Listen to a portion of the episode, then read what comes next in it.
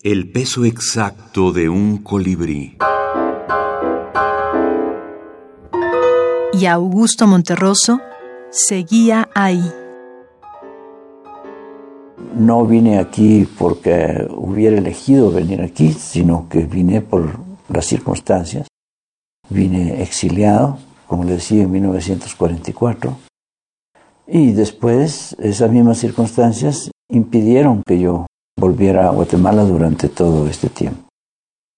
El exilio es una cosa muy dura y se plantean los problemas prácticos desde el momento en que uno pone el pie en el otro país. Así que resolver esos problemas prácticos es algo que tiene que ir haciéndose en la medida en que uno pues se adapta, desarrolla lo que tiene que hacer, su trabajo, en mi caso de escritor, y bueno, los problemas prácticos nunca terminan de, resolverse.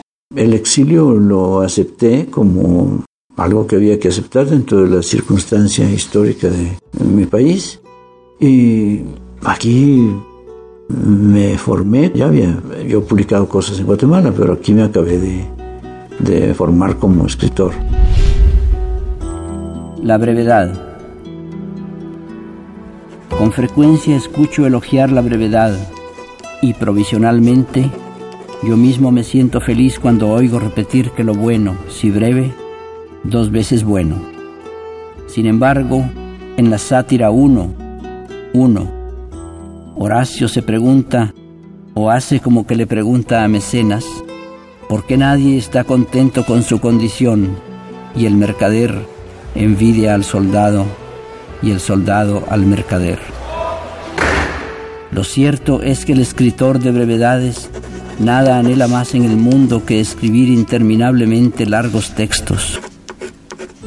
Largos textos en que la imaginación no tenga que trabajar, en que hechos, cosas, animales y hombres se crucen, se busquen o se huyan, vivan, convivan, se amen o derramen libremente su sangre sin sujeción al punto y coma, al punto. A ese punto que en este instante me ha sido impuesto por algo más fuerte que yo, que respeto y que odio.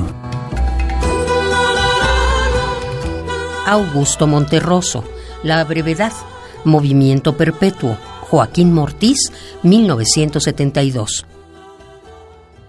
Pienso que Monterroso, como todo hombre que escribía breve o escribía con la brevedad, manejaba la ironía, el fundamento cultural más importante del ser humano, que es la ironía, con referentes literarios que propendían a que su respiración fuese breve. Alberto Hernández, crítico literario venezolano.